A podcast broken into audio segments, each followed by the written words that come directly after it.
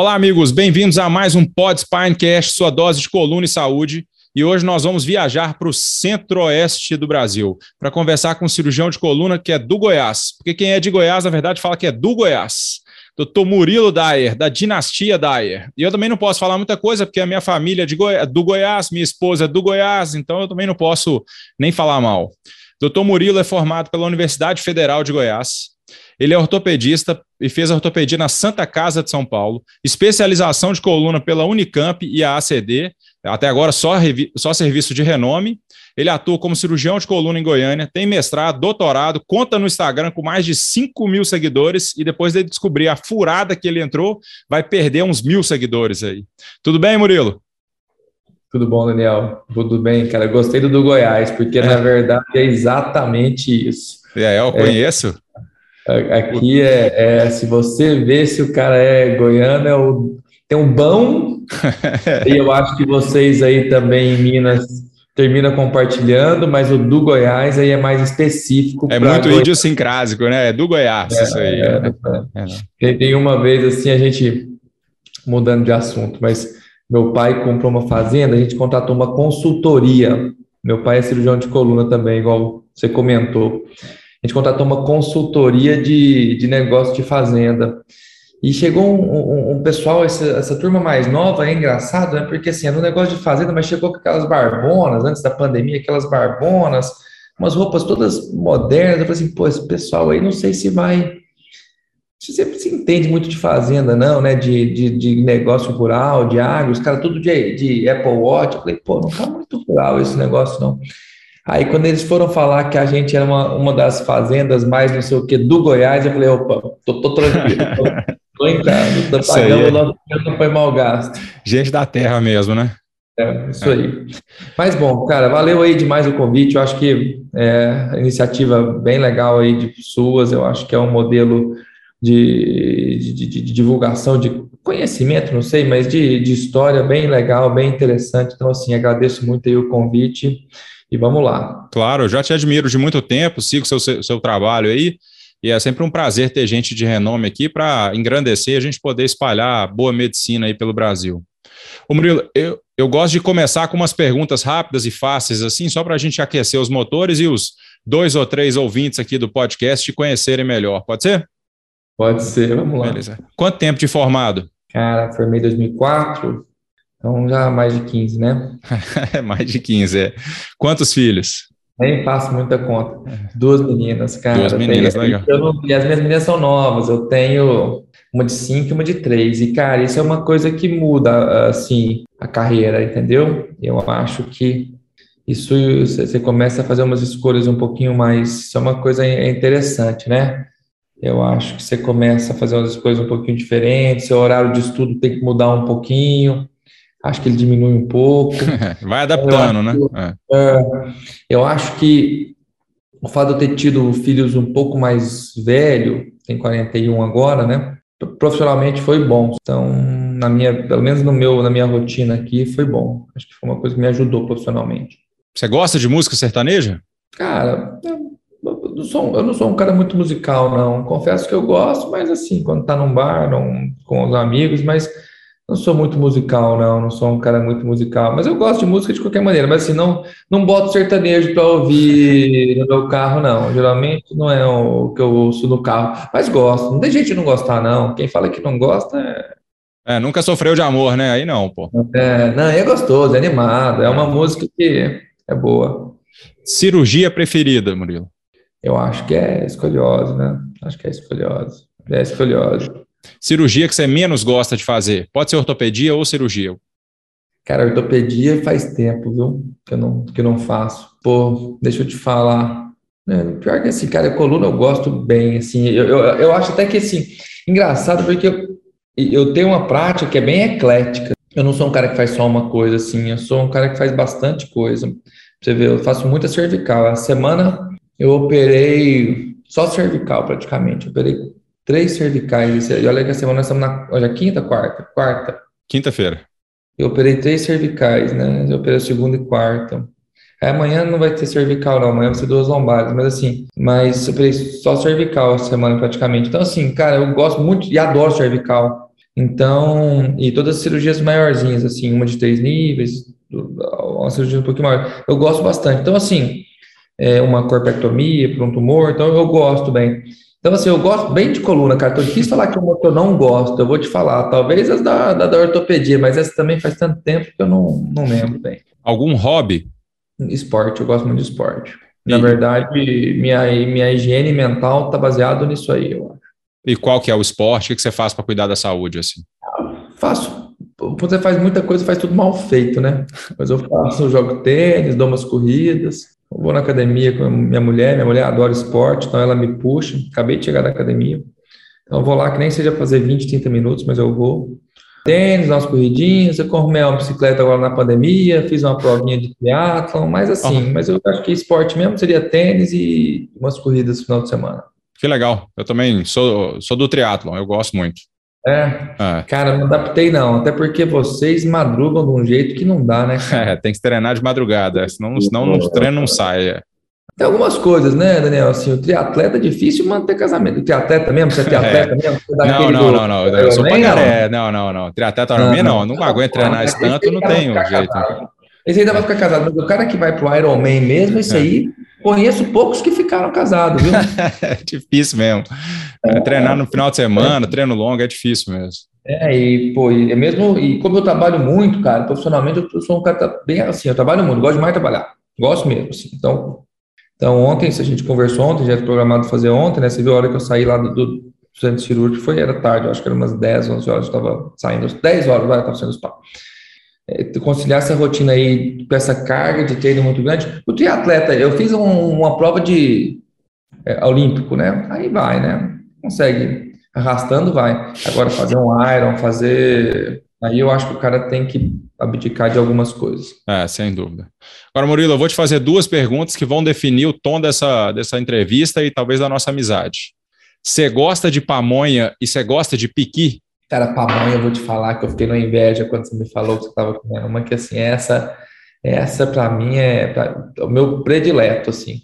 Cara, talvez um dos pratos prediletos, assim. E eu, como eu te falei, minha mulher gosta demais de esporte, é muito ligada com essa parte de alimentação, então, assim, é difícil, tipo assim, cair numa dessa de comprar ou pedir a pamonha, porque minha mulher volta e meia, ela é, inventa uma desculpa e a gente foge da pamonha.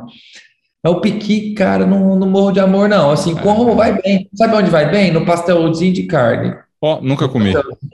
Cara, um pastelzinho de carne com um pouquinho de piqui, com cervejinha num bar, tem o seu valor.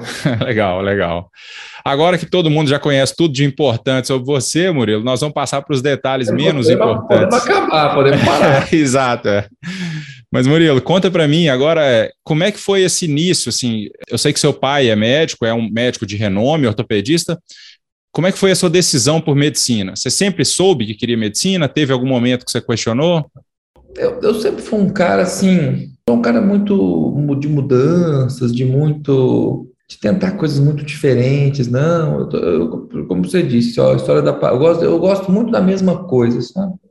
Então, por exemplo, a história da pamonha, eu morava em São Paulo fazendo residência médica, minha mãe levou lá, sei lá, acho que uns 60 pamonhas. Eu comi pamonha durante um mês inteiro, a mesma coisa. Não tem problema com isso, cara. Eu, eu, eu, gosto do, da rotina da mesma coisa. Então, a, a história da medicina foi uma coisa muito natural para mim, assim. Eu acho que eu nunca pensei muito fazendo outras coisas. E também não, não fui aquele adolescente que ficou muito refletindo sobre o assunto, não, sabe? Uhum. Aquela coisa que foi meio natural, assim, ah, pô, vou fazer o quê? Ah, medicina. Talvez eu acho que encaixa com a rotina que eu imagino para minha vida. Meu pai sempre foi um exemplo para mim muito forte. A minha mãe não é médica, mas a minha mãe era da área da saúde. Minha mãe foi farmacêutica, é farmacêutica e ela era professora da universidade. Ela, na verdade, ela seguiu carreira como professora da universidade. Ela era dedicação exclusiva e tal. Então, assim, nunca trabalhou muito com farmácia, trabalhava mais como a professora. Ela foi professora da universidade, a, a toda a profissão, a carreira dela. Então, assim, cara, foram exemplos muito fortes, assim, para mim. Então, foi meio que natural. Então, eu não fui um cara que ficou muito fazendo muita. Sabe assim, aquela coisa de pensando muito e sofrendo muito e achando que a gente não tinha maturidade para escolher? Cara, eu simplesmente cheguei e falei: ah, pô, meu pai é médico, acho que é um bom, uma boa profissão, acho que eu me encaixo prestei o vestibular e, e, e, passei. Então, assim, foi uma coisa meio que natural. E não me arrependo, não, cara. Assim, eu acho que a medicina é uma profissão é, muito boa, assim. Eu acho que é, na verdade, não tenho o que falar, né, de ruim, assim, acho que a gente pode até falar um pouquinho que tá, o que eu acho que está piorando o mercado e tal, mas a profissão em si é sensacional. E dentro de medicina, a ortopedia, como é que ela surgiu para você? Doutor Sérgio foi uma influência também, né? Com certeza, sim. Então, assim, para quem não sabe, meu pai chama Sérgio Dyer. Ele, foi um, ele é um cirurgião de coluna bem, assim, que alcançou um renome muito grande na nossa região, no país. E, obviamente, que serviu de referência para mim, né? É, ele também era professor da universidade. E aí sim, aí eu acho que eu parei mais para pensar nesse momento, assim, eu, eu, eu, nunca fui aquele cara que durante a faculdade ficava entrando em cirurgia o tempo inteiro, ou que ficava perdendo férias para ficar é, na ortopedia, e nem fui um cara que eu tinha convicção que ia fazer ortopedia, não. Eu sempre fui um cara caxias, eu sempre fui um cara meio, sabe, o CDF, assim, nunca fui o cara que tentar lá na frente, mas sempre fui um cara meio CDF, de, de nota boa, sempre fui. Sempre fui cara de nota, de, assim, de estudioso, sempre fui caxias. E aí, cara, quando chegou na, na hora de escolher lá a ortopedia, é, eu confesso que me bateu um pouquinho assim, pô, aquelas, aquela história assim, pô, será que a ortopedia não é muito muito braçal e pouco. Aquela história da piada que a turma faz, e isso aí, para mim, me, eu, eu comecei. A essa hora eu parei um pouquinho e pensei, sabe? Bobagem, né? Assim, porque a piada ela não tem nenhuma relação com o que, o que é de verdade, né? Eu, eu decidi fazer ortopedia, eu pensei em outras coisas. Eu não era um cara que ficava muito apaixonado pela ortopedia antes. Eu acho até assim, um pouquinho pelo, pelos lugares onde eu convivi com a ortopedia aqui em Goiânia, teve alguns lugares que eu convivi que eram serviços muito de tocação, bem pouco acadêmicos, e isso não me, não me matou de amores naquele momento da, da, da faculdade, como acadêmico. Inclusive, eu frequentava um hospital de trauma aqui, é, todo mundo ia para a área da sutura, né? Na parte da sutura, da parte da cirurgia geral, que é onde você precisava dar ponto e tal. Eu falei, ah, comecei a dar ponto lá, achei legal, mas, pô, não tinha muita ciência, né? Eu fiquei lá com o pessoal da ortopedia, era aquele pronto-socorro muito de tocação, sabe aquele de tocação assim, cara chegava, raio-x, via, muito tocação. A porta, também eu falei assim, ah, pô, também não tem muita ciência. E eu passei um ano na sala de reanimação 2, com a cardiologia, tipo assim, discutindo eletro, etc. Eu, eu, eu, essa parte clínica me agradou.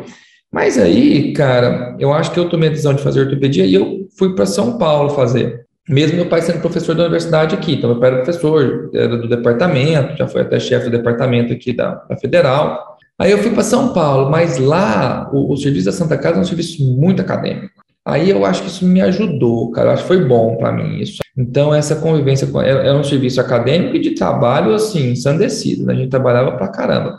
Mas ele era muito acadêmico e, e tinha a cultura do estudo muito forte, aquela coisa assim, Cara, eu lembro direitinho do meu primeiro dia de residência, eu cheguei lá com. Comprei uns livros lá, né? Assim, que, que livro que tinha que comprar? Aí na época tinha um Cisine. Comprei lá vários livros. Não sei nem se hoje em dia o pessoal usa o Cisine muito ainda. Ah, nem acho tá. que ainda tem, tem umas versões mais atualizadas, né? É que hoje, na, na nossa época, né, Daniel, você tem mais ou menos a minha idade, não tem? Tem, a mesma idade. É. Então, assim, na nossa época, cara, a gente não tinha esse, essa gama de livros que a gente tem hoje, né, cara? A gente tem muito livro traduzido hoje, tem muito, a SBOT tem muitos livros, é, as, as, as, as, diversas escolas, a própria SBOT uhum. e tal. Na nossa época não tinha muito, né? E aí, cara, eu cheguei com o Cizinho, assim, me achando todo bonito, assim, novinho, tudo novinho. Eu, cara, eu gosto de livro, então, assim, eu gosto daquele negócio de comprar livro e tal. Aí, cara, o, o, o meu chefe lá na época, a primeira coisa que ele me fez foi pegar meu Cizinho. Jogar no lixo. No lixo ele não fez, eu tipo, vou te guardar, faltando uma semana para a prova da SBOT, eu te devolvo. Eu falei, mas prova da SBOT tem que três anos para ver o livro. o cara pegou, eu, eu vi o livro, realmente eu só fui ter contato com o livro depois de três anos. E aí falou, não, esse livro a gente não usa, a gente vai usar o livro fulano, era o Rockwood, o Campbell, o Love Winter, o Tadia. Cara, eu falei, pô, mas o cara assim, eu, eu fiquei assim, indignado, queria morrer. Pô, acabei de pagar uma nota nesse livro, estou chegando, meu livro tá novo, eu tô aqui, sabe aquela coisa de folhear ali. Cara, então, assim, isso me ajudou. Eu acho que foi bom para mim, eu acho, me ajudou a, a, gostar mais. E aí, assim, depois eu viajei em vários lugares do mundo, você vê como que a ortopedia é uma área realmente complexa, uma área realmente assim. É, cara, é uma área sensacional, né? Não, é, não haja visto que o, o da ortop, no, nos Estados Unidos é uma das áreas mais disputadas, assim. É, ah, é a mais disputada na imensa maioria dos, dos anos, né? Então, assim, é sensacional. E por que a decisão de sair de Goiânia e ir para São Paulo? Foi uma coisa pensada com a sua família ou não? Foi uma coisa, uma vontade sua?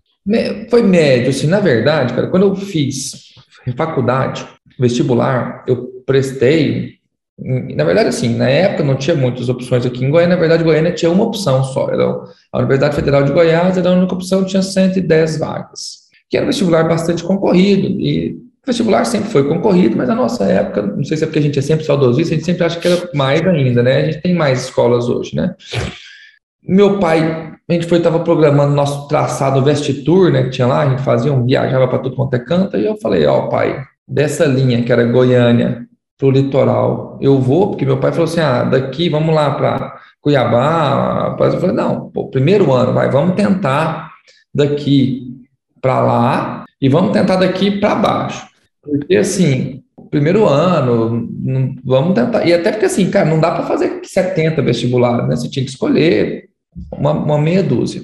O primeiro vestibular que, que eu fiz foi um vestibular da universidade particular, universidade boa particular. E eu passei. Aí nessa brincadeira aí eu já tirei todos os outros vestibulares particulares que eu ia prestar.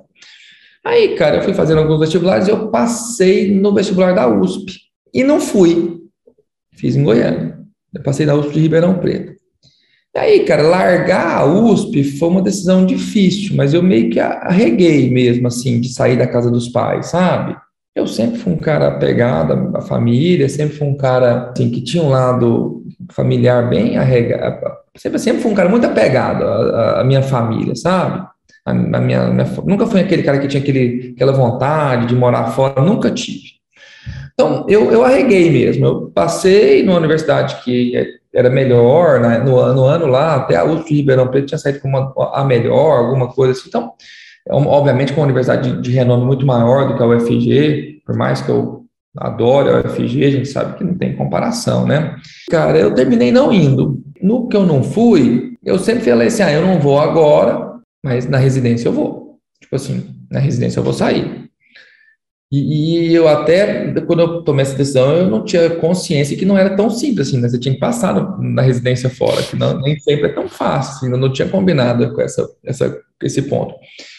E aí meu pai, meu pai, meu pai sempre foi muito amigo do Elton, né? O Elton Defino, que é uma referência em cirurgia de coluna aí do país, e, e ele contava sempre a história do Elton, que tinha feito uma universidade que não era a USP, tinha feito, uma, mas aí ele tinha feito a residência lá e se tornou um cara tão conhecido e tal. Então eu falei, ah, na residência eu vou, tipo assim, tinha essa esse plano. Aí quando chegou a residência, cara, eu passei muito mais vestibulares do que em residências, entendeu? Então, assim, aí não foi. Eu tinha passado aqui em Goiânia, aí eu passei na Santa Casa, é um serviço de, de nome muito grande, né? Assim, que era uma referência muito grande. E eu, eu fui, assim, aí nessa aí eu fui e fui meio, tipo assim, no susto. É claro que a gente ponderou muita coisa, mas eu acho que foi uma decisão muito acertada para mim, sabe? Eu pensei em várias coisas. Primeiro, assim, você ter o pai como chefe, cara, é, não é legal. Eu acho que não é que não é legal, pô. Eu, eu, eu convivi com várias pessoas que tiveram os pais como chefe lá na Santa Casa. Então, assim, eu, eu sou contemporâneo é, da Camila e da Karine Cohen, que são filhas do, do, do Cohen. Na, na, minha turma tinha filho de chefe e tal. E, e é claro que é, não é que não é legal, mas é, eu pensei assim, pô, eu não quero essa sensação de parecer que foi protegido, sabe? Uhum. Aí eu decidi sair também. Então, foram algumas coisas que se somaram. Primeiro, que eu já tinha essa coisa do vestibular. Segundo, que a Santa Casa é uma escola que tem um renome muito grande, né? Então, assim, eu, eu não tinha dúvida que eu estava indo para um serviço de excelência. Terceiro, que tinha essa história do pai ser lá. E quarto, que assim, aprender com meu pai, eu não tenho a menor dúvida que eu vou. Porque eu sempre tive a, a questão de voltar. Eu sempre eu, eu, sabia que eu estava indo para voltar. E assim, uhum. nunca me cogitou muito ficar em São Paulo, nunca me cogitou, sabe? Então, assim, como eu tinha essa convicção que eu ia voltar, eu falei assim: ah, aprender com ele, eu vou aprender. Então, eu tenho agora aproveitar a oportunidade de aprender com outras pessoas, até para poder. E aqui em Goiânia, naquela época, a maioria dos cirurgiões de coluna tinham sido formados aqui. Então, assim, sabe aquela coisa que era a mesma escola, que era até inclusive a escola do meu pai mesmo. O serviço de residência de coluna aqui foi um serviço que ele criou há há muitos anos e é um serviço muito tradicional aqui. Então, assim, a gente tinha um serviço, a gente tem um serviço forte, ele que é um serviço forte. Então, assim, poxa, todos os caras que eram referências da cidade tinham vindo desse serviço. Falei, pô, se, se eu vou ser mais um, então assim, não é, que eu, não é que eu vou ser mais um, não que isso seja ruim, isso é muito bom. Mas eu acho que, tanto é que hoje eu sou esse serviço, assim, eu faço parte dele. Não, não que seja ruim. Mas eu no sentido assim, poxa, será que não tem? Eu acho que sempre você aprender outras visões, eu acho que é interessante. Então, eu acho que foi bom para mim. Hum. Aí eu fui para Santa Casa, fiquei na Santa Casa, e aí depois eu tive uma outra decisão difícil que foi sair da Santa Casa, né? Porque assim, a Santa Casa é um serviço de muito renome, né? E sair da Santa Casa não foi uma decisão fácil, porque pô, é um serviço de renome, um serviço inclusive com renome em cirurgia de coluna, sim, talvez um dos maiores nomes da, do, do, país, né? Tomei a decisão de novo de, de, sair da Santa Casa. E eu sei que isso, assim, foi, foi uma decisão muito difícil para mim na época, por mais que eu também acho que eu acertei. Mas é, eu saí para fazer na Unicamp, na época a Unicamp e a CD eram um conjunto, podavam juntos, e era um serviço muito forte na época, assim, ainda é, né? Mas é um serviço na época talvez era um dos mais fortes, inclusive de carga de trabalho bastante elevada. Mas é, como eu também tinha feito a, e na Santa Casa, a gente como residente, a gente rodava é, assim, três meses numa especialidade, três meses na outra, três meses na outra, três meses na outra, três meses na outra. E eu rodei na coluna no meu, exatamente no meu, na minha transição do R2 para R3. E como eu era um cara que gostava muito de coluna, assim, eu sempre participava de congresso de coluna, ia para congresso de coluna, frequentava. Aí na ortopedia eu já frequentava um pouco mais centro cirúrgico aqui com meu pai, quando eu via, quando eu vinha para Goiânia. Eu já tinha uma bagagem, assim, fazia muito trabalho científico, eu sempre gostava da parte acadêmica, então fazia, então fazia com meu pai, então fazia muito trabalho científico, isso obviamente que me deu muita bagagem nessa época, né, em comparação aos meus meus residentes, então assim, aos meus pares, aos os R, os R iguais, né, da parte da coluna eu tinha uma bagagem boa, então quando eu fiz coluna no meu R2, R3, eu também consegui absorver bem, eu fiz três meses como se eu fosse um fellow de coluna lá, porque, cara, eu tentava estar em tudo, fazer tudo, o meu outro companheiro, ele não queria fazer coluna, eu falei assim, cara, deixa que aqui eu tomo conta, vai, te vira, vai fazer outra coisa, aqui a coluna eu tomo conta, o resto você, mas aqui eu não preciso, não preciso de me ajudar, não. Então, cara, eu sempre fui muito fominha, a parte cirúrgica era fominha demais. Então, para mim foi legal. Então, eu, eu meio que, tipo assim, já tinha sido fellow três meses da Santa Casa. Eu falei assim, pô, então é uma oportunidade também de eu ter uma vivência com um grupo diferente, com outras pessoas operando. Então, acho que me agregou. E foi bom isso, assim, na minha, eu acho que me agregou bastante. Mas, assim, foram três, sim. Eu, eu não, não, não, perpetuei no mesmo lugar, que seria o mais natural, né? Assim, você fazer Santa Casa e ficaria na Santa Casa, né? Mas foi bom, acho, a decisão. Depois que você viveu essa experiência aí no olho do furacão, que é São Paulo, né? Aquele mundo enorme de pacientes, um volume enorme. Como é que foi sua volta para Goiânia? O que, que você trouxe? O que, que você viu de diferente do mercado de São Paulo para o mercado de Goiânia, assim, como um novo cirurgião de coluna? Cara, eu acho que assim, teve coisas muito boas, coisas muito ruins. Primeira coisa, assim, São Paulo realmente é um mundo à parte, né? Assim, a gente é diferente, né? Assim, é igual o resto do mundo e Estados Unidos, assim, ó. São Paulo é tudo megalomaníaco, né? E, cara, a gente era em 20 residentes na Santa Casa, 20 por ano. Cara, é um volume gigantesco, talvez, dependendo da época lá, se tomasse todos os residentes de Goiânia, não tinha, igual tinha na Santa Casa. Então, assim, mas o fato de eu ter ficado num, num, num lugar que era muito acadêmico, cara, igual eu comentei, isso foi muito bom para mim. Eu acho que, assim, é, algumas coisas que, assim, o, o, a ortopedia na Santa Casa é muito respeitada. Então, assim, cara, você vê que os chefes são todos, assim, os caras respeitados, fica todo mundo elegante, todo mundo com o jaleco certinho, bonito, passadinho, tudo tipo assim. Isso, isso foi muito bom para mim. Eu acho que isso me ajudou muito, porque, cara, eu acho que me ajudou a colocar a ortopedia onde eu acho que ela tem que estar. Então, assim, cara, isso foi muito bom. Então, eu acho que eu vim respeitando a especialidade de uma maneira que isso me ajudou muito. Assim. A gente, sim, o volume de trabalho era muito grande e a gente trabalhava bastante eu, eu voltei meio com essa pegada, assim, trabalhando bastante, assim, trabalhava, ainda trabalho bastante, mas aí eu acho que não é só São Paulo. Meu pai sempre foi um cara que trabalhou demais. Meu pai é um cara que trabalha demais até hoje. Meu pai, assim, é um cara workaholic, assim, naqueles, assim, demais, demais. Então, meu exemplo dentro de casa sempre foi de muito trabalho. Na verdade, nós somos três irmãos aqui, e, cara, os três trabalham assim. É, pode falar qualquer coisa, mas falta de trabalho não. Qualquer coisa, mas falta de trabalho não. Então, assim, os três trabalham demais. Então, assim, eu acho que isso não foi São Paulo, não. Isso eu acho que foi é, é familiar. Mas, obviamente, que isso me ajudou em muito, fazendo muita coisa diferente, assim, eu acho que tentando melhorar o hospital onde eu trabalho, tentando melhorar, a gente não tinha monitorização, a gente não tinha um monte de coisa que, ao meu ver, é indispensável para fazer uma cirurgia de coluna. Eu não sei se você já chegou a operar escoliose sem monitorização. Eu cheguei a operar várias, assim, e depois que eu voltei de São Paulo, depois que eu voltei, não, assim, eu não tinha operado escoliose, mas assim, mas quando você vê aquilo, assim, por que, que eu estou fazendo isso aqui sem? Não tem porquê, entendeu? Tipo assim, é, não, não tem não tem razão de ser, né? Eu, eu acho que me ajudou muito, mas em algumas coisas me, me atrapalhou. A residência da Santa Casa era uma residência de uma hierarquia extremamente pesada e de um grau de, alguns momentos, de hostilidade meio, meio exagerado. Então, eu acho que eu terminei ficando um pouco meio, vamos dizer assim... Contaminado aí pela... É, e eu acho que isso é uma coisa que, assim, que não, não, não é legal, acho que não me agregou muito valor tem, tudo tem vantagem e desvantagem. Então, acho que isso é uma coisa que então, eu cheguei muito acelerado num ritmo, num lugar. E quem tava, quem tinha que se adaptar era eu, na verdade, não eram as pessoas ao meu redor, né? Então, assim, isso ainda é uma coisa que a gente tem que trabalhar. Que a experiência de estar tá fora é sempre muito boa, Daniel. Acho que todo mundo tem que fazer. E eu não fiquei só em São Paulo, depois eu fui para a Alemanha, fiquei um tempo na Alemanha, assim, e fiquei, não, não, não fiquei logo depois da residência, isso é uma coisa também que eu acho interessante, porque eu, eu tive alguns colegas que acabaram a residência e foram para para fora. Eu acabei a residência, vim para Goiânia, fiquei seis meses em Goiânia operando tudo que tinha pela frente, tudo que tinha pela frente. E eu depois depois de seis meses, fui para ficar seis meses na Alemanha. Cara, acho que foi bom essa minha, tipo assim, essa, essa inversão, porque me deu bagagem para aproveitar meu, minha estadia na Alemanha muito mais do que o cara que acabou de sair da residência que não tem bagagem cirúrgica.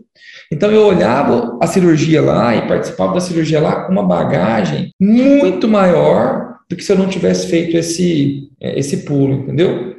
Aí depois eu fui algumas vezes para fora, assim, fui para os Estados Unidos algumas vezes depois, fui para outros serviços, visitei vários serviços, outros serviços já. Eu acho que sempre ajuda. Eu sempre falo que o, o congresso é aquele casinho que deu tudo certinho, perfeitinho, para visitar o serviço e a vida como ela é, né?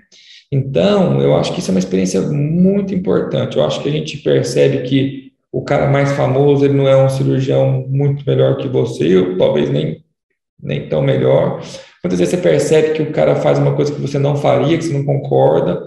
Muitas vezes você percebe que não é tanto daquele jeito, mas você pega, aprende muita coisa, chega com muita bagagem, você vê muita coisa diferente. E eu acho que isso me ajudou a me desenvolver do ponto de vista cirúrgico, muito, muito, muito, muito. E, e como lidar com o doente e mudar rotinas, assim. Eu me lembro bem, assim, é, a gente era de uma escola muito de, na minha época, quando eu fiz residência, vai laminectomia e fusão posterolateral, laminectomia e fusão posterolateral. E o, o pessoal na Alemanha, é, eles eram de uma escola muito agressiva quando se falava de deformidade, mas quando tinha uma doença degenerativa do ponto de vista tinha uma hérnia de disco, a cirurgia era tirar a hérnia de disco. Ah, mas o disco é baixo. Não, mas tem uma hérnia, eu vou lá e tirar a hérnia. E com microscópio e tal. E isso me ajudou muito, porque assim, quando eu comecei, era não, quem mexe no microscópio é o neurocirurgião, o ortopedista não, também.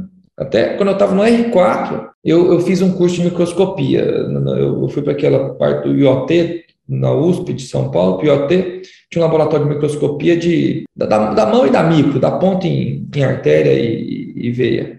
Eu fiquei três meses dando ponta em artéria e veia lá nos horários vagos, porque, por que, que eu não posso saber aprender a mexer com microscópio? O neurocirurgião pode, a gente não pode, a coluna é a mesma, não tem porquê. Então, eu acho que essas idas para a Alemanha me ajudou a, e para os outros lugares, me ajudou a mudar um pouquinho o meu, vamos dizer assim, a minha visão da doença e, da, e, da, cirurgia de coluna me ajudou muito, eu acho. Assim, eu acho que acho que essa experiência todo mundo devia fazer, assim, pegar um lugar, ficar um mêsinho, dois, três, Talvez não precise ficar um ano, ficar um ano eu acho que é penoso, mas eu acho que vale a pena, assim, acho que é legal. Você já ficou com só gente famosa, né? Você já ficou com Daniel Real, já ficou com Lenk, Harms, o Davidson é, Skeggs, entre, entre outros. Desses aí, é. qual que você gostou mais? Ou dentro de todos que você foi? É, porque foram momentos de vida muito diferentes, né? Então, assim, Entendi. o Skeggs eu fiquei é, uma semana, há pouco tempo atrás, o Harms eu era moleque, fiquei três meses. Então, assim, é, tão, é tão diferente Entendi. que parar. Mas realmente a, a, a, visita à Alemanha foi muito rica, porque, cara, lá, porque, por exemplo, o Lenk era só deformidade, não tinha mais nada. O Rio era só cervical, não tinha mais nada. Então, Cara, um mês vendo cervical, cara, haja CDF, viu? Quatro, cinco CDF. Não é níveis, não, quatro, cinco cirurgias de CDF. Cara, certo. É, haja CDF, né? A CDF, para quem é da ortopedia, não é da coluna, é a dissectomia cervical e, e artrodese é. anterior. Cara, é, haja CDF, haja. Então, assim, e numa, e numa época onde, para mim, a CDF era uma cirurgia. É claro que eu aprendi muito, melhorei minha maneira de fazer a CDF estando lá, mas depois da décima, talvez já não acrescentava tanto. Já, já na Alemanha, cara, era uma gama de, de doenças, de cirurgia, era tão variada, era tipo assim, era no mesmo dia uma artrodese C1, C2, uma deformidade do adulto, uma hérnia de disco e uma esternotomia, entendeu? Então, assim, era um negócio de maluco, mas também muito distante da sua realidade, do consultório. Você chegou lá no consultório, opa, primeira semana não chegou nenhum ACD, C1, C2. Na segunda semana, também não. Na terceira semana, também não.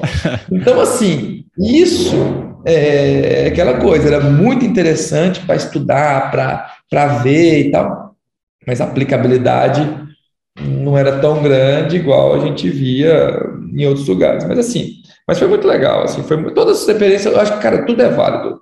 Eu queria te fazer uma pergunta, e é um, um dilema que eu tenho vivido. É, eu estou lendo um livro que até me, dois, dois, dois chefes meus já me recomendaram, que ele chama Sem Causar Mal, chama Do No Harm, que é de um neurocirurgião, e ele fala uma coisa que eu, que eu acredito que é que você só fica bom em operar, principalmente os casos difíceis, se você operar muito caso difícil.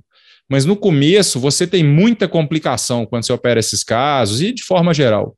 Como é que você lida com essas complicações? E da área da coluna é muito ruim, né? As complicações são muito graves, o paciente sofre muito. Como que você lida? Como é que você leva isso no seu dia, Murilo? Essa, essa, essa, essa resposta ela não é estática, ela é dinâmica, né? Na verdade, é, eu, eu acho que hoje eu sou um cirurgião muito menos agressivo do que eu fui. Então, quando eu estava no começo de carreira, e quando eu cheguei em Goiânia, eu, eu, eu assumi, eu, já passei no, no, no, concurso da faculdade, então entrei na faculdade, e obviamente que, que a universidade tinha uns casos mais complexos, e, e eu já assumi o serviço aqui do CRER, que é um serviço que era um serviço pequeno na época, mas que a gente começou a operar muita deformidade, muita coisa complicada lá. O fato de eu ter, vamos dizer assim, ter ficado um tempo fora, ter visto pessoas já experientes terem feito, me ajudou, eu acho, né, a ter mais. Tinha um chefe meu em Piracicaba falou assim, pelo no peito. Então, couro grosso. Uma outra coisa que me ajudou muito, cara, é ter meu pai, né? Pensa. Apertou, complicou. Pai, vem. Ele chegava, podia não fazer nada, mas, cara, ele botava a mão no meu ombro ali, pô, para por aqui, ou, entendeu? Então, isso ajudava muito. Então, eu acho que isso é, é impagável. O que eu tive, assim, cara, como para fazer a minha curva, eu acho que óbvio que eu tive vantagens por ser filho dele muito maiores que de outros colegas, assim, cara, isso é. E o meu pai, cada chefe, vamos dizer assim, tem uma característica. Meu pai sempre foi um cara que me deixou muito fazer o que eu acreditava que tinha que ser feito. Ele podia até que não concordar, porque é uma escola passada. Né? A escola deles, passar o parafuso era um desafio. É claro que, obviamente, que eles passaram por isso e, e pronto, mas assim, passar o parafuso era um desafio. Para nós, passar parafuso era, assim, não era o problema. Mas, pô, precisava de arrancar aquela aberta, ele falou assim, pô, precisa de fazer um VCR né, nessa curva. Eu tinha vindo da Alemanha, tinha uma escola mais agressiva e, obviamente, que isso me contaminou. Mas eu acho que a gente vai ficando mais ponderado ao longo da vida. Você vai entendendo que as cirurgias elas têm consequências, podem ter consequências, e operando colunas, as consequências podem ser muito severas. Né? Então, assim, eu, eu acho que eu mudei, eu acho que eu, eu já fui mais agressivo, hoje eu sou menos agressivo, eu pondero muito, assim, o, o risco das complicações, e a gente vai apurando também a nossa técnica cirúrgica, você sabe aonde você pode acelerar e onde você não pode acelerar. Essa resposta não é muito de fácil, né? Mas assim, eu acho que até que é complicação, cara, e outra coisa que meu pai me ensinou muito, assim, complicação você tem que colar no paciente. Você vai ter complicação, mas tem que colar no paciente. O que acontece, né? Quando complica, cara, você não quer ver aquele paciente por nada. Você quer que ele nunca mais passe na sua frente, nunca mais volte e tal. Meu pai sempre falou isso. Cara, a complicação você tem que colar no paciente, colar nele o tempo inteiro. E isso me ajudou a levar isso de forma menos assim, é, menos traumática, assim, não era fácil, mas eu acho que eu aprendi a lidar. É claro que me, porra, a gente tem umas que a gente fica mal pra caramba, né? Tem como não ficar. É, é, essa talvez uma das maiores dicas que eu, eu falo até para os meninos até hoje, para os residentes, para as pessoas que trabalham comigo. Cara, complicação tem que colar no paciente, complicação tem que colar no paciente. Então, assim, é, é isso, eu acho que a gente tem que tentar estar mais próximo possível. Vão acontecer, né, mas a gente tem que tentar entender aí os limites da cirurgia, da doença e que é, falar não, acho que a gente tem que começar a entender isso. Eu acho que a gente dá um passinho à frente, aí dá um, dois atrás e e vai fazendo essa gangorra aí. E uma coisa que eu vejo, assim, não sei se você, concorda, mas pelo menos do meu meio, é que a gente, colega cirurgião de coluna, não encaminha para outro cirurgião de coluna, assim, aquele cara faz cervical melhor que eu, vou encaminhar, e aí você teria um especialista só de cervical, igual o Daniel Real, e aí você te, essa pessoa faz mais deformidade de adulto, essa pessoa faz mais deformidade pediátrica, acaba que todo mundo tenta fazer de tudo.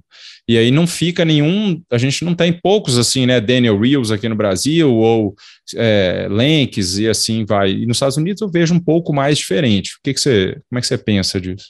Ah, eu acho que isso aí é organização, nosso sistema de saúde, né, cara? Lá eles trabalham nos serviços que tem um volume gigantesco e aí eles conseguem fazer isso. A gente não encaminha nem infiltração, Daniel. A infiltração é você, é. né? É, lá quem faz é o pain physician, né? A vertebroplastia quem faz é o o pain physician ou radiologista, intervencionista, é, na França, assim, eu acho que isso tem uma questão muito de organização do sistema de saúde, assim. Eu concordo que você fazer só escoliose, cara, e aí a organização nossa também é um pouquinho diferente, porque muitas vezes lá o ortopedista pediátrico faz a deformidade, né? uhum. né? E aí tem até alguns centros aqui no Brasil, por exemplo, assim, o Pequeno Príncipe, né, o PP lá em Curitiba, eles, a formação deles é ortopedia pediátrica, e eles fazem fazem toda a parte de, de escoliose. Ah, é, é, melhor ou pior? Eu não sei, apesar que assim, lidar com um canal, um canal, com um canal assim, lidar com a parte neurológica, pode ser uma coisa interessante para quem faz deformidade, principalmente se você vai começar a fazer algumas sostomias, alguma coisa. Então, assim, eu, eu, acho que tem prós e contras, é claro que o cara que faz só cervical, ele fica ultra especialista naquilo. Eu não sei se eu seria feliz fazendo só cervical, não. E olha que eu adoro fazer cervical. Então, assim, eu não sei, mas assim, mas eu acho difícil isso aí acontecer no Brasil, viu, cara? Porque eu acho que a nossa organização é diferente. Se eles pudessem encaminhar os bloqueios, estava bom.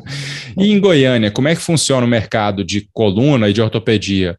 É mais de convênio, mais de consulta particular, mais SUS? Como é que funciona isso? Goiânia é um mercado estranho, assim. Goiânia é uma cidade grande, é uma capital, deve ter uma área de abrangência de umas 2 milhões de pessoas, assim, dizer, Grande Goiânia, eu não tenho certeza do número. É, você tem dois planos de saúde muito grandes, que é a Unimed e é o plano do servidor estadual. Unimed você tem em qualquer lugar, né, assim, mas o outro é o, o IPAS. O IPAS é um plano de saúde que ele é do servidor público estadual. Só que em algum momento aí eles abriram isso para os familiares do servidor. Então é um, um, plano de saúde que talvez tenha mais vidas no estado do que o, a Unimed. E na verdade não é um plano de saúde, é uma caixa de assistência, então não segue as leis da ANS.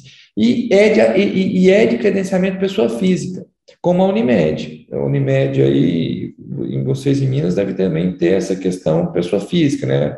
Geralmente não tem como atender pelo hospital. Então é um mercado que fica difícil para o cara começar a atender, já que, vamos dizer assim, 80% do mercado de saúde suplementar é com credenciamento pessoa física, que não é sempre que tem abertura. Então isso dificulta muito a entrada de pessoas. É um mercado bem saturado, tem muita gente, tem muita gente boa, muita gente com formação boa, onde as pessoas fazem casos complexos, assim. Não é aquela coisa assim, ó, não, olha, eu não opero escoliose, todo mundo faz. Então, assim, a pessoa, a pessoa é bom, e, mas tem essa característica que, para o cara que está começando, é um mercado talvez um pouquinho mais difícil. É, você tem serviços de saúde públicos muito bons, o, o, a saúde pública do Estado é muito boa, sabe? Tem alguns centros de referência muito bons. Os hospitais que eu opero SUS aqui são muito bons. A qualidade deles é assim, comparado com os particulares da cidade. E em termos de estrutura, de tudo, de processo, de acreditação, de tudo, não é só de corpo clínico, não, de tudo. Tem a saúde pública muito boa, isso é bom, por um lado, né? Porque assim, você tem lugares para trabalhar, onde você pode resolver. Então, assim, tem essas características, mas o mercado está piorando, né, Daniel? Assim, eu acho que está ficando tudo muito cheio, né? Assim, então, talvez o, o, hoje você começa a ter médicos especialistas em coluna na maioria das cidades do estado, que é uma coisa que não tinha antes. Então, assim, aquele paciente que vinha do interior hoje, talvez ele não venha tanto mais. Cara, tá, tá piorando como um todo, né? Só você fazer conta aí. Quando eu tô te falando, quando eu fiz faculdade, tinha 100 vagas de medicina aqui em, em Goiás, né? Você tinha 110, na verdade, porque você tinha aqui em Goiás 110. Aí Distrito Federal tinha o NB que tinha 30 na época. Era, vamos dizer assim, mas Goiás, Distrito Federal era 140 vagas. Tem hoje, eu não sei, mas eu tenho certeza que em Goiás tem mais de mil. Assim, com certeza, mais de mil. Uh! Eu tô com medo de ser muito mais. besta. Ah, mais, mais de mil. Mais de mil, certeza. Não, com certeza. Então, assim, eu tô com medo de, de, de ser muito mais. Se eu não tenho esse número, mas muita é, gente, né? É, é, é, é, muita gente. Então, isso aí, obviamente, que muda, né? Mas é isso, cara. Se o mercado, eu acho que ele é. Mas eu acho que, cara, o mercado, a gente. Assim, eu acho que isso muda, muda de figura. A gente não tem que ter muito medo do mercado, não. Acho que ele tem que fazer bem feito, cara. Para quem faz bem feito, eu acho que o negócio vai bem. Mas mudou também, Murilo. Se você concorda, mudou também o perfil do paciente, né? Hoje um paciente te demanda mais. Mesmo um paciente de convênio, ele quer mais atenção, ele é mais instruído. Como que você lida com esse novo paciente, assim? É, Daniel, o meu pai, quando eu estava na, na faculdade. Quando eu entrei na faculdade, meu pai falou assim: você tem que aprender a dar aula. Você, você quer ser alguém sem aprender a dar aula. Então, como que ele. Tem algumas coisas que ele fez que eu achei interessante na formação dele, que eu acho que eu pretendo fazer a mesma coisa com minhas filhas. Quando eu estava na, na faculdade, ele tinha férias, eu tinha férias, ele me botava para faculdade nada, eu era segundo grau, vai.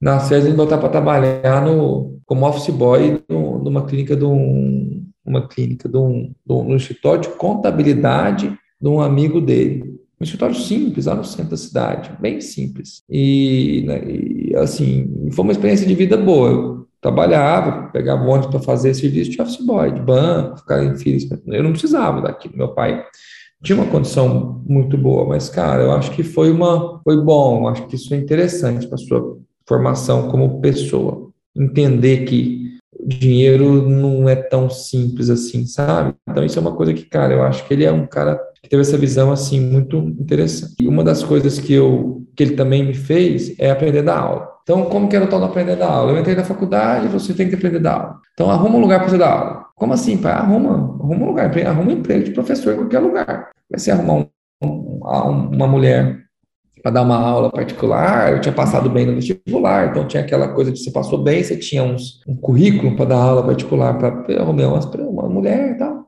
É, aula particular que eu digo é física, química, matemática, história, geografia. Mas ele falou, não, isso aí não serve não, aula particular, tem que aprender a dar aula, da aula, né?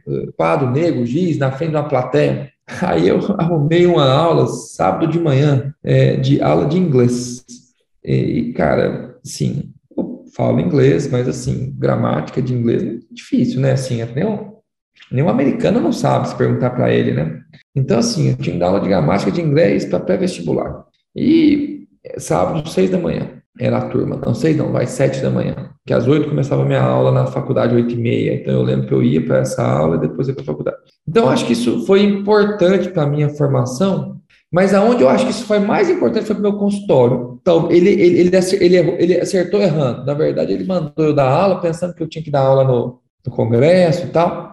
Mas, na verdade, cara, onde eu acho que isso é mais importante no consultório. Eu acho que é onde a gente tem que ser professor no consultório. É onde a gente tem que fazer o paciente entender o que ele tem no consultório. Eu acho que isso é o grande pecado da maioria dos médicos. Da geração mais para é que eu acho que tem melhorado. Eu acho que as pessoas estão ficando mais pacienciosas com os pacientes e explicando melhor para o paciente. Porque eu acho que o que acontecia, Daniel, é que os caras chegavam e falavam assim, ó, dor nas costas, nervo ciático, toma esse remédio aqui.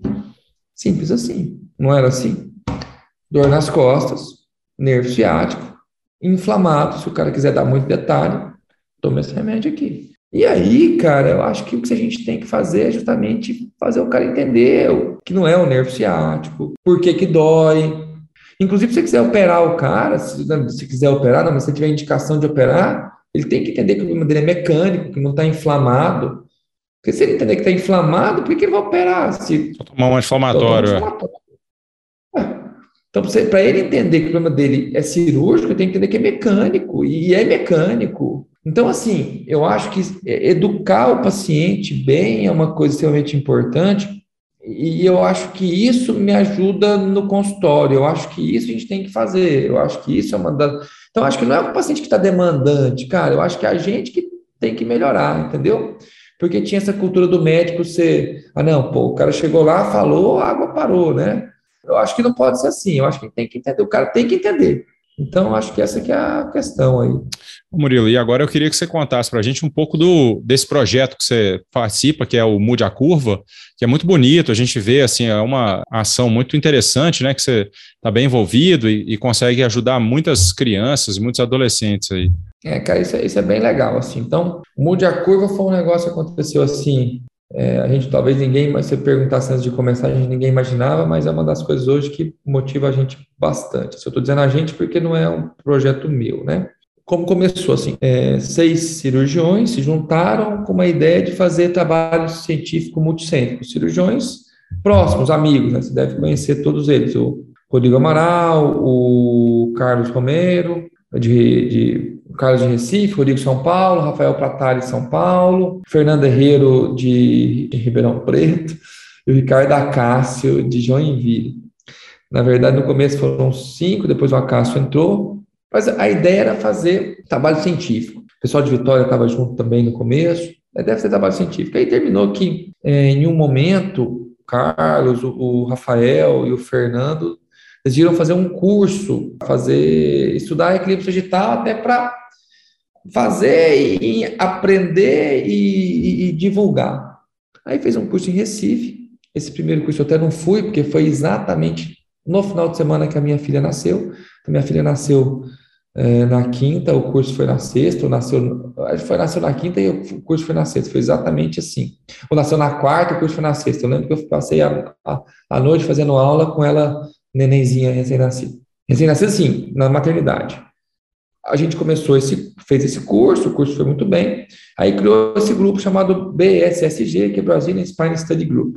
A ideia era fazer trabalho científico. E aí, cara, em um momento, num congresso brasileiro, se não me engano, foi em São Paulo, o, o Carlos Romero teve essa ideia de fazer um mutirão lá em Recife, um mutirão de cirurgia de escoliose no SUS, de, de operar pacientes da fila do SUS. O, o Carlos, na verdade, foi ele que chegou para a Medtonic, a Medtonic falou assim, ó, você me fornece quatro, ele pensou assim, vou pedir para quatro para um, quatro para outro, quatro para outro, quatro para outro, a gente opera 20. Aí ele virou e falou assim, ó, você me dá quatro cirurgias? Ele falou lá o, a ideia. Aí a Anne da Medstone, que até saiu, mas ainda está no trauma, que é uma pessoa, quem é mais aí das antigas da coluna vai lembrar dela, era muito da O-Spine. Aí ela falou assim, sim, dou, mas eu dou se for tirar o inteiro. Ó, temos parafuso, temos cirurgião, vamos organizar.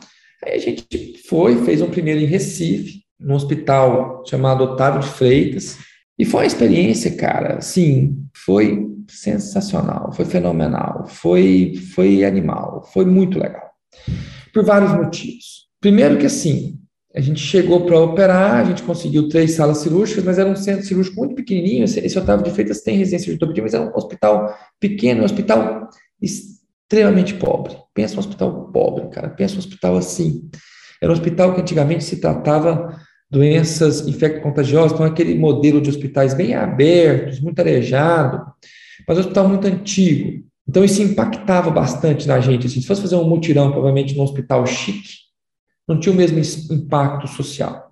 Então, os pacientes muito humildes, assim, muito humildes, com aquela roupa do, com roupa de, do corpo mesmo, nem roupa de hospital, nem tava aquela unissex hospital, todo mundo com roupinha de, de, de político, sabe aquelas assim.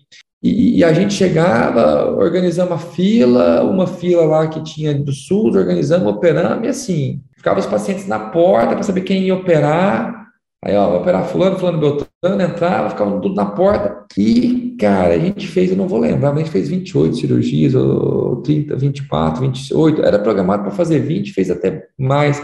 Porque, assim, foi rendendo, a gente foi operando e, e, cara, foi muito legal. Então, assim, teve a experiência humana muito legal. Pensa um centro cirúrgico pequeno, só com a gente, só cirurgia de escoliose. Eles não viam cirurgia de escoliose há não sei quantos anos. Todo mundo engajadaço, assim, os técnicos de enfermagem, cara, trabalhando até 10 da noite, 8 da noite, 9 da noite, e, e, e sem uma cara ruim, assim, né? ninguém, todos os funcionários públicos que com certeza não tinham esse, esse volume de trabalho, mas estava todo mundo, tipo assim, cara, engajado de um jeito, foi tão legal. E aí a gente operou mais do que a gente tinha planejado. Foi uma semana divertidíssima, porque você pensa que você está com grandes amigos, pô, os caras, os meninos são todos os caras que são grandes amigos, operando junto, operando a cirurgia que você mais gosta de fazer junto, cara. Então, assim, cara, foi muito legal, foi muito legal. Então, assim, para resumir a cena, era sexta-feira, oito da noite, nove da noite, todo mundo cansado, tinha operado a semana inteira, e estava todo mundo fazendo uma algazarra no corredor, uma animação. Eu lembro que eu estava saindo da última cirurgia, que eu fiquei para a última, e, cara, foi, foi, foi animal.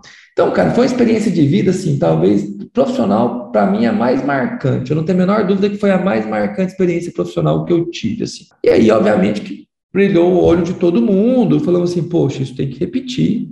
A gente ficou na dúvida se repetiria no mesmo lugar ou se faria em, itinerante. Obviamente que a SRS serviu muito de modelo para a gente, né? O Acácio é um cara que já tinha ido a uma missão dessa fora do país pela SRS. O Rodrigo tinha ido numa missão, aí não era da SRS, foi uma outra de uma empresa, mas ele já tinha ido. Então, assim, isso a gente tomou como modelo, a gente decidiu fazer um negócio itinerante, até porque, assim, pelas características que a gente queria dar ao projeto e tal. E aí a gente fez o de Recife, aí depois a gente fez é, em Teresina, no Piauí, é, a gente fez São Luís do Maranhão, e a gente fez, estamos programando fazer em Belém, fizemos em Joinville, e aí já em parceria com a SRS, que tem o DSO, né, com o Global Spinal Outreach, o veículo da, da, da SRS de fazer esse tipo de, de missão. Então, cara, o negócio tomou corpo. E aí, numa dessas, era do BSSG, né? E numa dessas aí, num desses hotéis, num bar de hotel, depois, conversando, rindo, a gente mudou o, o modelo, o, o nome do, do, do programa, no, no, programa mais da ação, para Mude a Curva, que eu acho que ficou um nome também sensacional.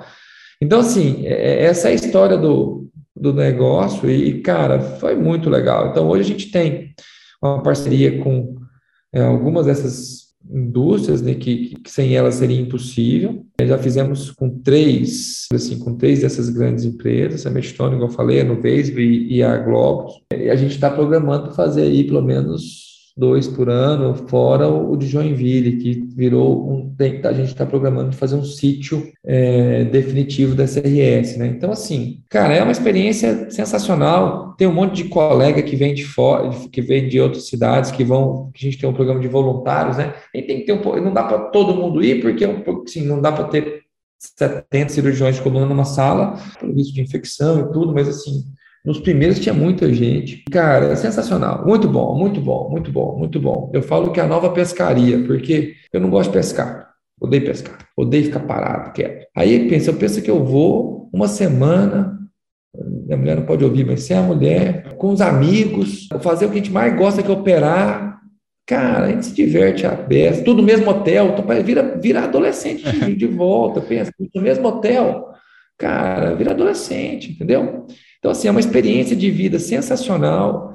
É, a, o, o, laço de amizade que a gente criou e estreitou aí com, nesse, com esse programa foi sensacional. Acho que assim, é uma coisa que os meninos hoje eu chamo de irmãos mesmo, assim, já, já eram amigos, mas hoje são irmãos. E, e, e cara, foi muito legal. Então, assim, é, é, é um negócio legal, assim, e, e, eu acho que a gente tem que doar, né? Eu acho que a, a sociedade americana, norte-americana, tem essa cultura, né? O cara vai, quando ele é mais jovem, ele trabalha, trabalha, trabalha, trabalha, trabalha, trabalha, trabalha, trabalha, trabalha, mas ele chega a uma certa idade, ele devolve, ele doa. Você vai para no parque norte-americano, todo mundo está fazendo é, doação, está todo mundo voluntariado, está todo mundo. Os bancos são tudo doado, tudo doado. E a gente não tem essa cultura no Brasil, né, cara? Então, assim, eu acho que implementar isso é uma coisa interessante, sabe? Eu acho que a gente tem que tentar.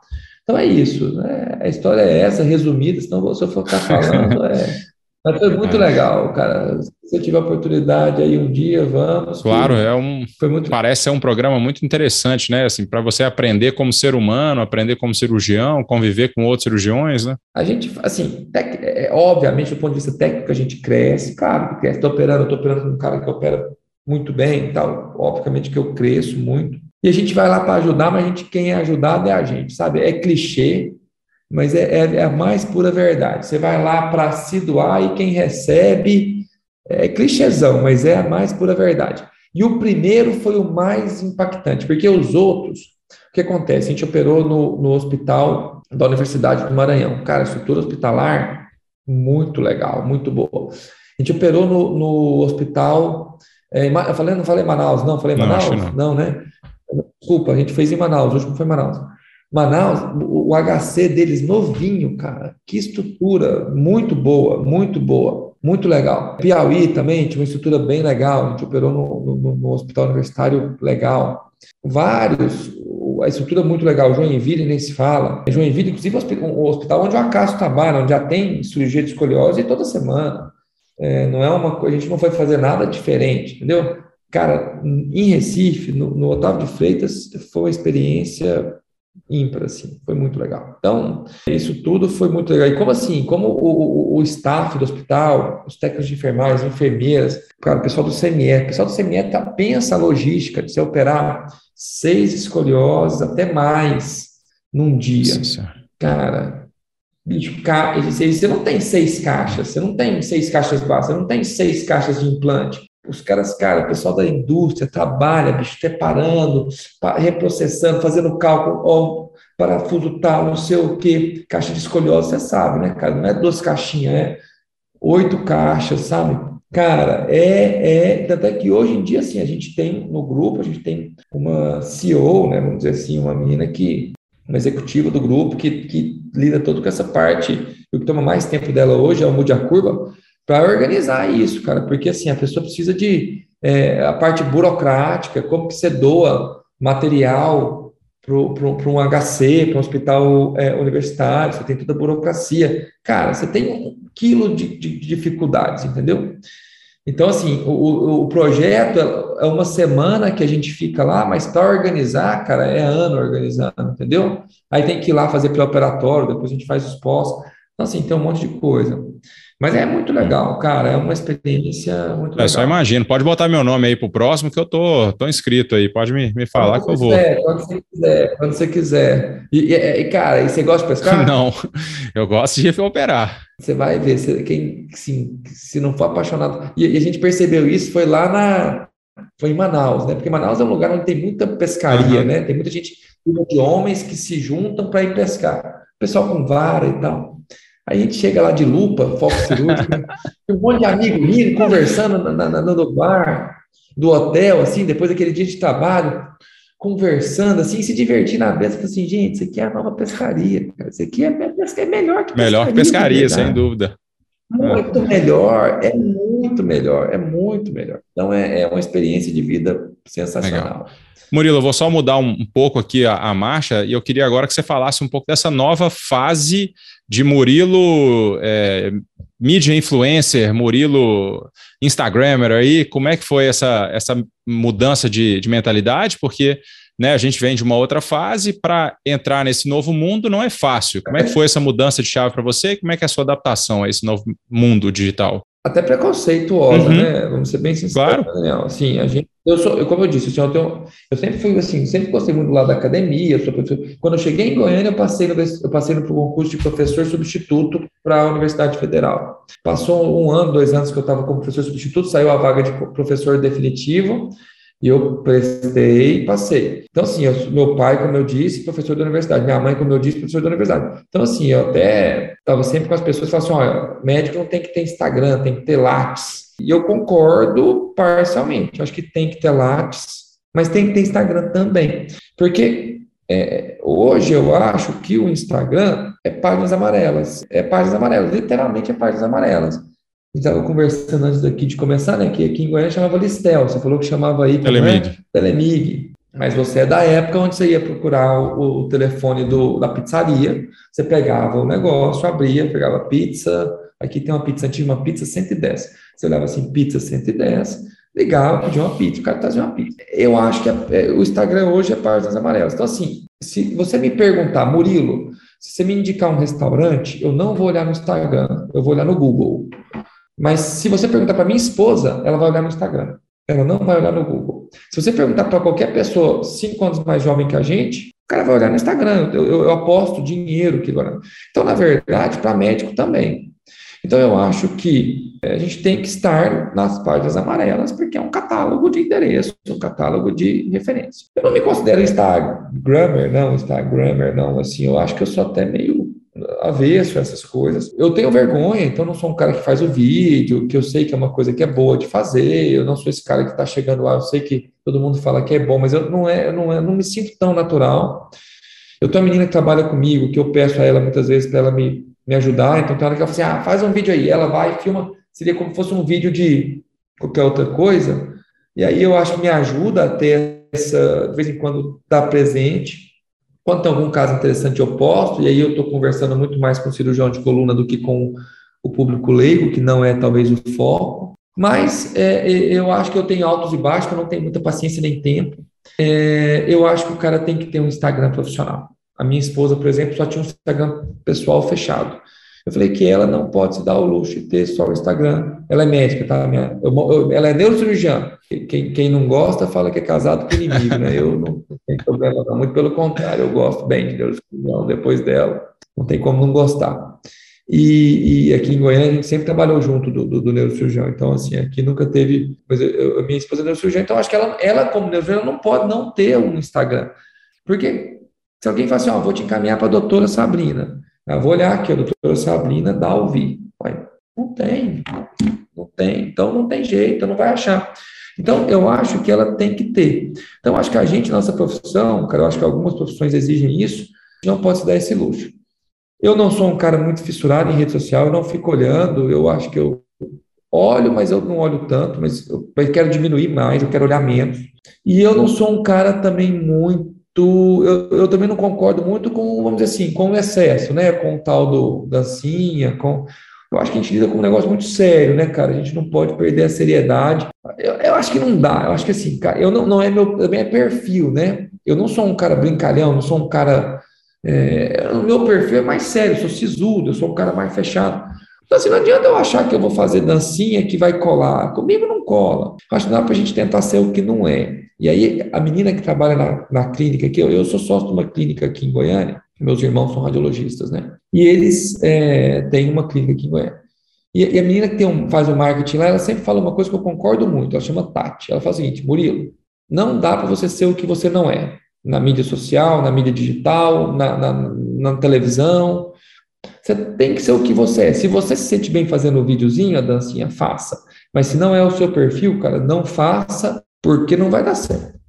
Entendeu? Então, assim, eu gosto muito dela nesse sentido, porque ela não me força e, e uma coisa que eu acho, assim, ter uma certa ajuda de alguém é bom. Eu não tenho, eu não eu tenho uma a menina que trabalha comigo, ela é uma fisioterapeuta da minha confiança, ela me ajuda um pouquinho nisso, porque é, ela é da área, né, mais fácil. Então, assim, se você tem uma pessoa que não é da área, o cara que é da, da, da, da, da, agência, eu acho que fica muito é, aquela história de melhor colchão, cara, melhor posição para dormir, não existe melhor posição para dormir, sim, posição para dormir é a posição que você dorme, ninguém controla a posição para dormir, então assim, eu acho que essas, esses mitos, ah, o telefone celular é, causa doença na coluna, pô, a evidência até que não causa, né, assim, evidência literatura, então acho que a gente tem que tomar cuidado para a gente não falar coisas que, assim, a gente tem que tomar cuidado para a gente ser cientista, a gente é médico, a gente não e não pode perder esse, essa linha. Então, acho que a gente tem que tomar cuidado. E aí, a agência, os caras não são da área, né? Os caras não tem como você exigir que o cara fale com propriedade de coluna. Então, acho que a gente tem que falar.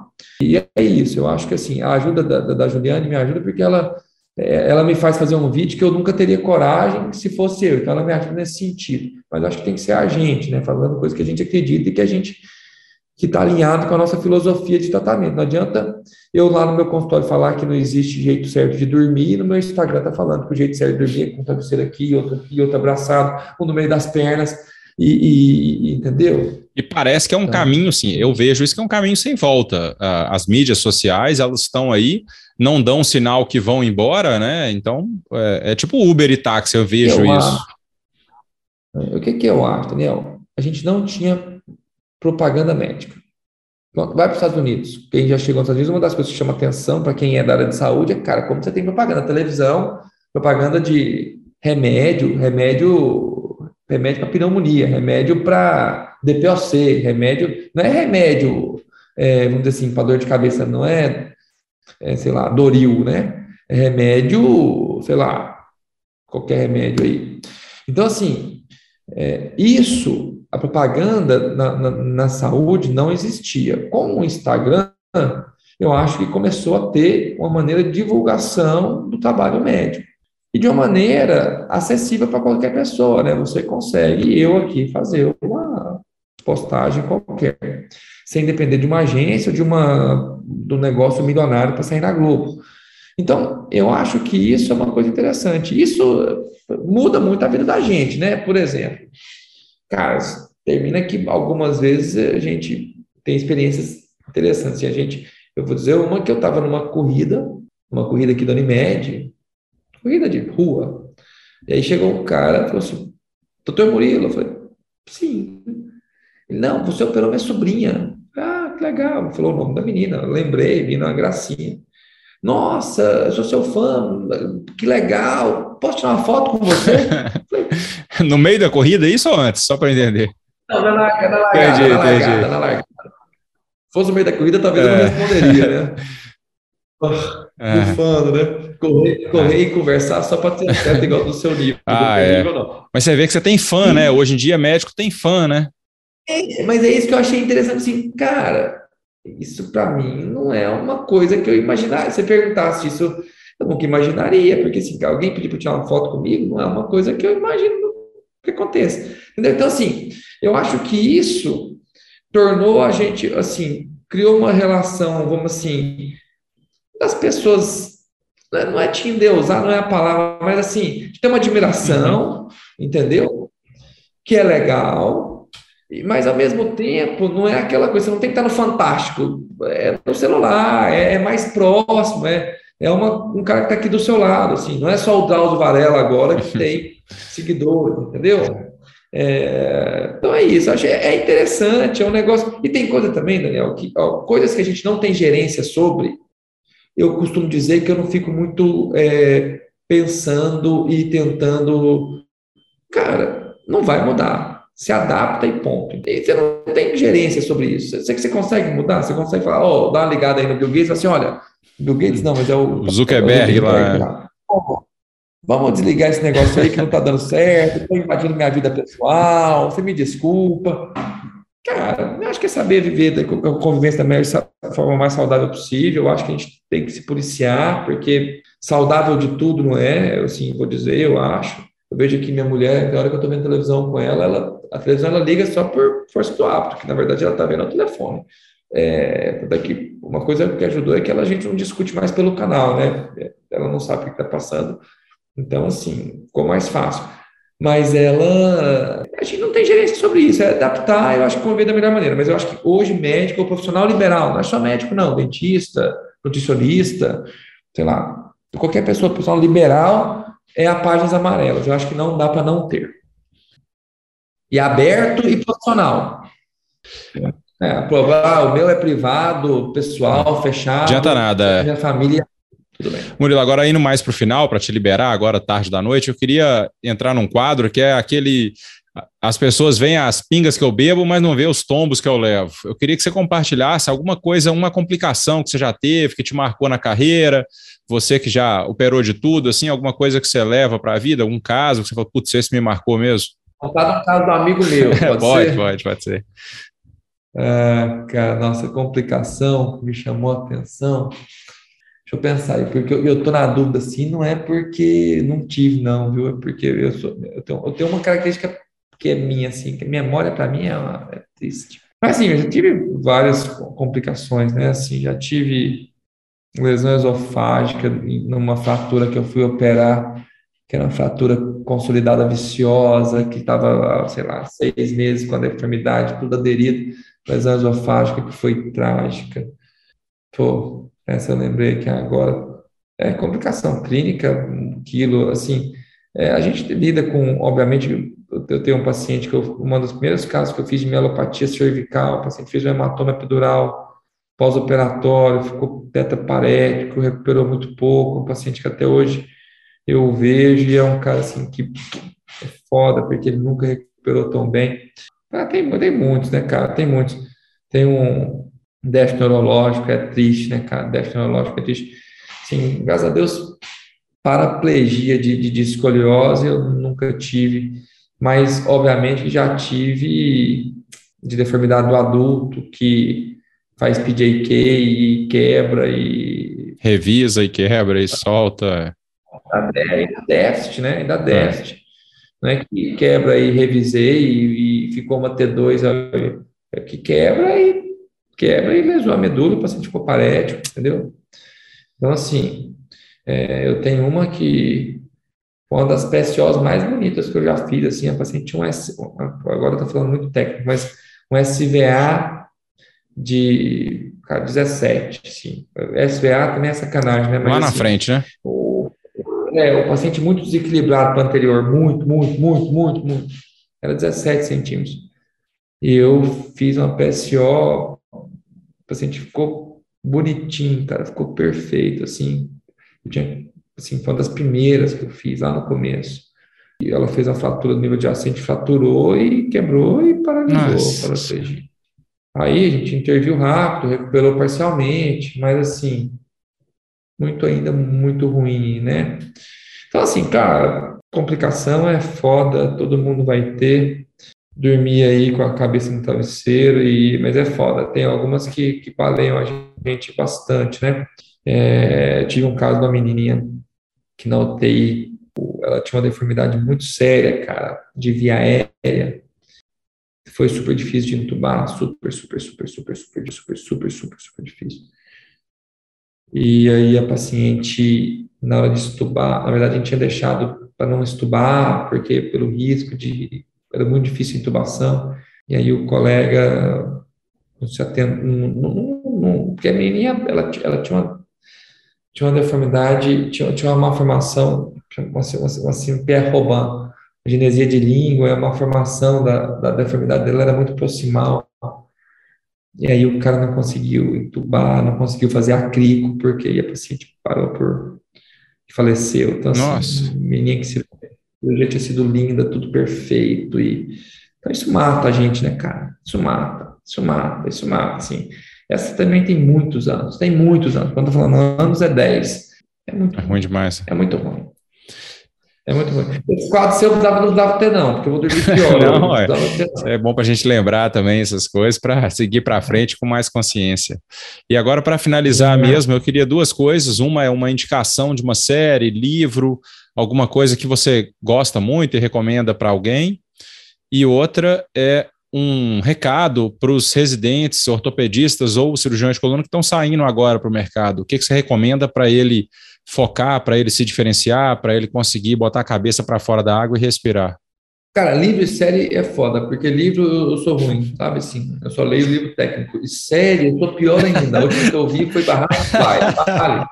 Beleza, pode ser então. Então vamos Barra do Baile. Então, assim, então o cara vai, é, para mim, eu, minha, minha, minha, meu escape é esporte, cara. Eu tenho que fazer alguma coisinha todo santo dia. Nem que seja lá na academia, 10 minutos, nem eu, eu moro em frente a uma pracinha, eu tenho uma. Eu paro na minha barra, na minha. Assim, não é todo dia, vai, mas quando eu fiquei dois dias sem fazer nada, de roupa de trabalho, eu paro ali e faço 10 paralelas, 10 barras, 10 paralelas, 10 barras, 10 paralelas, 10 barras, acabou.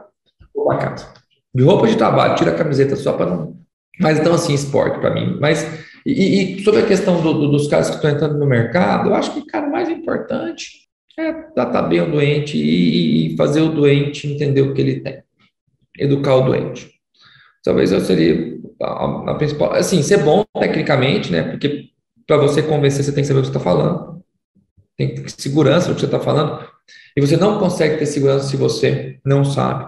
ser um bom residente e não achar que você vai ser um, um residente ruim, que você vai explicar mal para o residente, você vai ser tocar, lá nas, lá nas assim, chutar a boca, né? Não vai chutar a boca do paciente e fazer diferente na sua vida profissional. Ah, eu vou ser um residente muito ruim, eu sou mal educado com os pacientes, mas quando for particular, aí eu ser, você não consegue.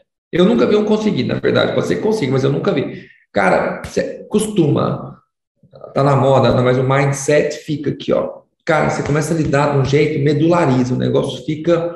Então, eu acho que isso é uma coisa que o cara tem que ter. Tratar bem o doente e fazer ele entender o que ele tem. Eu acho que isso é o, seria o meu, vamos dizer assim, o principal, na minha opinião.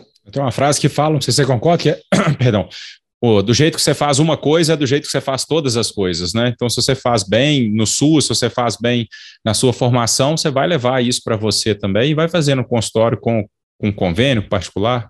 Mas você falou da, da, da, frase aí, eu concordo totalmente, cara. É isso aí. Não tem jeito você querer ser diferente, entendeu?